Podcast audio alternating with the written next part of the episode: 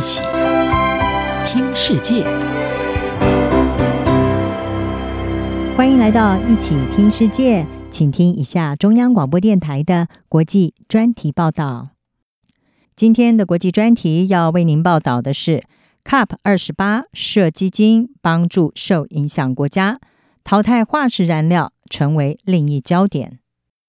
联合国气候大会 COP 二十八十一月三十日在富产石油的阿拉伯联合大公国登场，有将近两百个国家的领袖和谈判代表齐聚在这里，希望找出方法，让地球免于因为人类的活动而持续升温。一般预料，各国将针对是否该淘汰或者是减少石油、天然气与煤炭的使用，进行一番激烈的谈判。而峰会的最后是否会达成更具雄心的气候协议，备受到关注。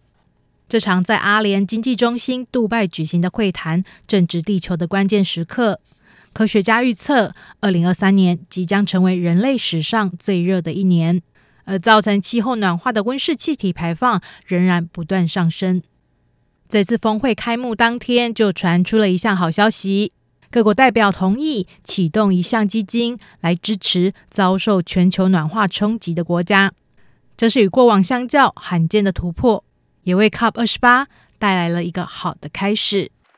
与会的代表们纷纷起立鼓掌欢呼，庆祝在峰会首日通过的这一项气候损失和损害基金。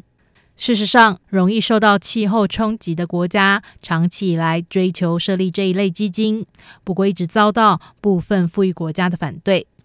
这项基金的捐款承诺目前有四点三亿美元，其中欧盟挹注了二点四五亿美元，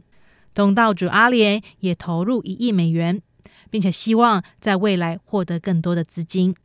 COP 二十八主席贾比尔表示，代表们以罕见的速度迅速达成共识，做出了这一项历史性的决定。I congratulate parties. 我要恭贺各方做出这项历史性决定，这等于是发出了一个积极的信号，传送给世界和给我们在这里的工作。不过，在这一次的峰会中，对化石燃料的未来存有重大的争议。